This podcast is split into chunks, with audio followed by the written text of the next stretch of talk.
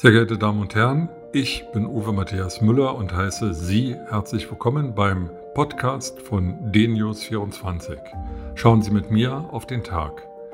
Weitere aktuelle Informationen finden Sie auf der Nachrichtenseite dnews24.de und in den sozialen Medien unter dnews24 und dnews24 TV. Viel Spaß beim Hören. Ursula von der Leyen ist Kommissionspräsidentin der Europäischen Union. Sie war vorher Familienministerin, Ministerin für Arbeit und Soziales und Verteidigungsministerin in Deutschland. Nun hat sie im Rahmen der Coronavirus-Pandemie und der damit einhergehenden Wirtschaftskrise in der Europäischen Union ein Hilfsprogramm vorgestellt, das 500 Milliarden Euro Zuschüsse und 250 Milliarden Euro Kredite umfasst. Mit diesem Geld sollen strukturschwache Länder, die besonders von den wirtschaftlichen Folgen der Coronavirus-Pandemie betroffen sind, unterstützt werden. Vornehmlich ist hier gedacht an Italien und Spanien. 500 Millionen Zuschüsse sollen finanziert werden aus den Haushalten der Staaten, die die Europäische Union bilden. Damit ist Deutschland mit 27 Prozent an diesem Volumen beteiligt. Letztlich ist dies immer das gewesen, was deutsche Politiker vehement abgelehnt haben, nämlich eine Schuldenunion. Der Bundeshaushalt haftet für Gelder, die die Europäische Kommission in Länder pumpt, die wirtschaftlich in Not geraten sind.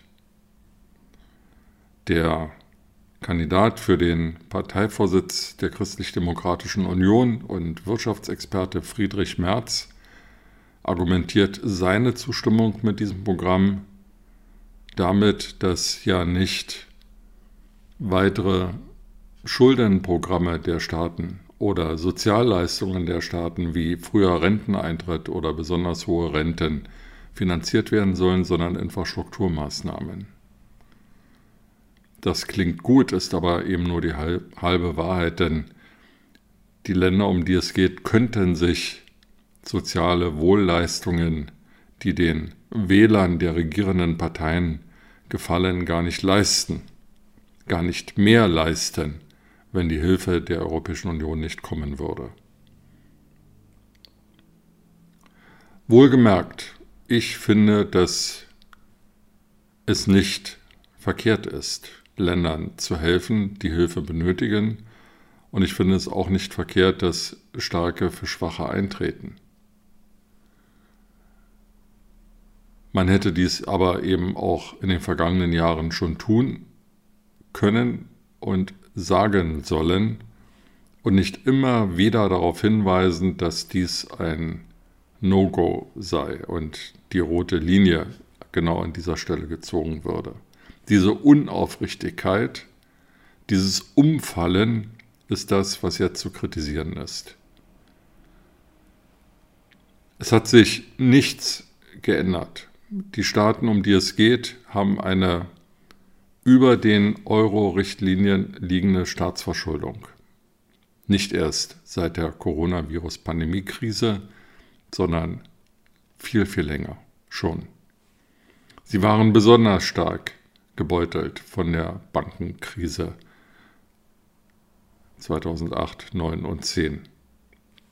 Sie haben es aber nicht geschafft, strukturelle Reformmaßnahmen einzuleiten sondern sie haben sich vielmehr dem Populismus zugewandt, besonders Italien, und andere Fremde den reichen Norden der EU für ihre eigenen Probleme verantwortlich gemacht. Die strukturellen Probleme der Haushalte der genannten Staaten liegen viel, viel tiefer und viel länger zurück als die jetzige Krise. Sie rühren zum Teil aus der Nachkriegszeit und aus den 60er Jahren. Dafür sind Geisterflughäfen im spanischen Süden oder Autobahnen, die im Nichts enden, auf Sizilien beredtes Beispiel. All das Geld, das die Verschuldung der nationalen Haushalte verursacht hat, hat nichts zur Besserung der wirtschaftlichen Lage der Länder beigetragen, sondern ist in die Taschen einiger weniger geflossen.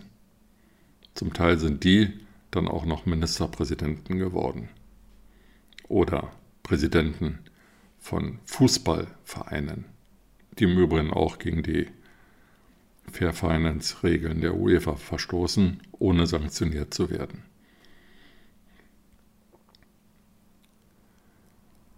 Ich glaube, dass die Hilfe für diese Länder notwendig ist, um der deutschen Wirtschaft auf Dauer zu helfen.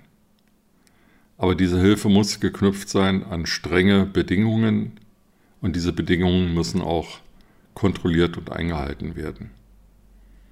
Ob die Länder, die die Hilfe erwarten und bekommen werden, diese strengen Konditionen akzeptieren, steht auf einem ganz anderen Blatt. Erinnert sei hier nur an die vielen Titelblätter griechischer, aber auch deutscher Journalien während der Griechenland-Krise, in denen die deutsche Bundeskanzlerin Angela Merkel mit Hitlerbärtchen und SS-Uniform gezeigt wurde. Deutsches Geld ja, deutscher Einfluss nein. Das scheint die Grundbedingung zu sein, nach denen die Länder, die jetzt Hilfe brauchen und die Hilfe erwarten, handeln.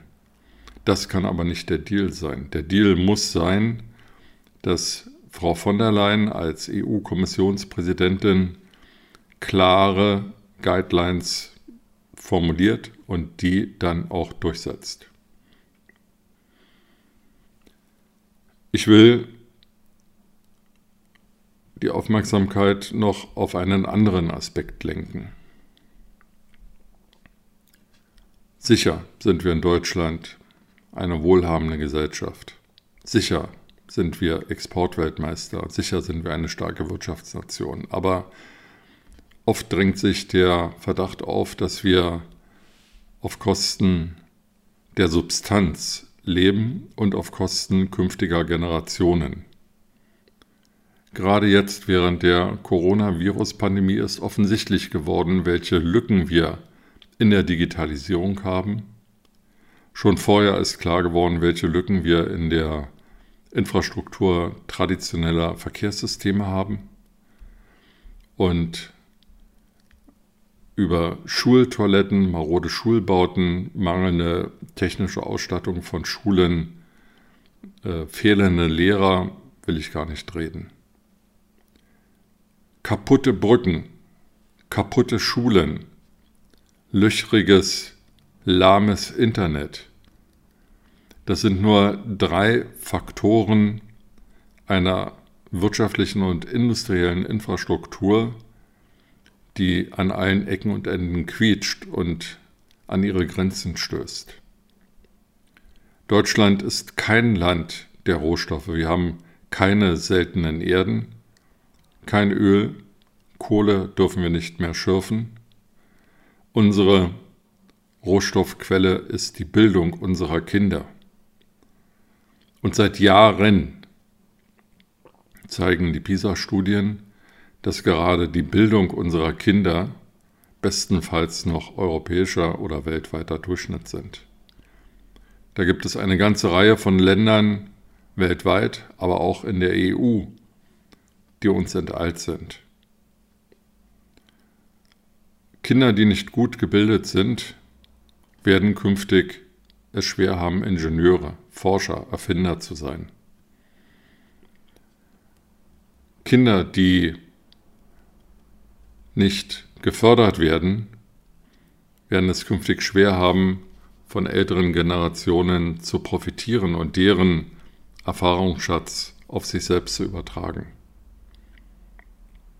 Hier muss die Bundesregierung auch ansetzen und in viel stärkerem Maße als bisher schon geschehen die nationale heimische Infrastruktur, die nationale heimische Wirtschaft fördern und ankurbeln.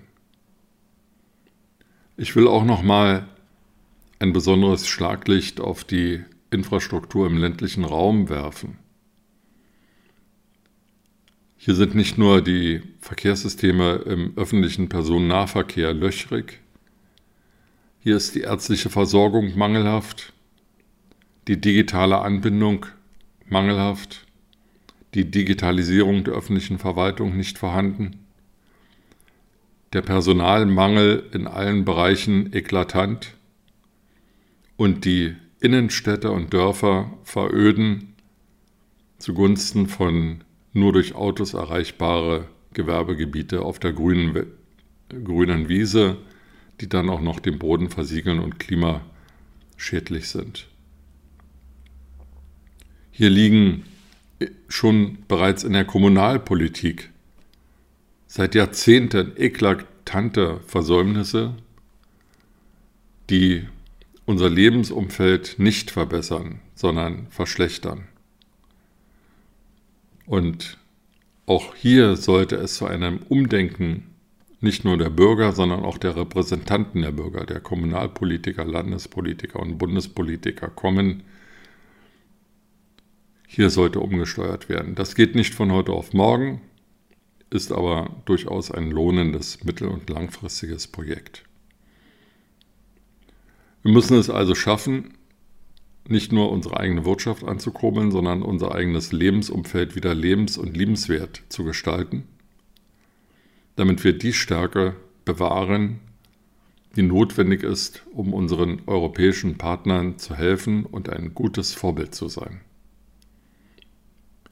Mit diesen Gedanken in den Tag wünsche ich Ihnen eine gute Zeit, eine schöne Zeit und freue mich, wenn wir uns bald wieder hören.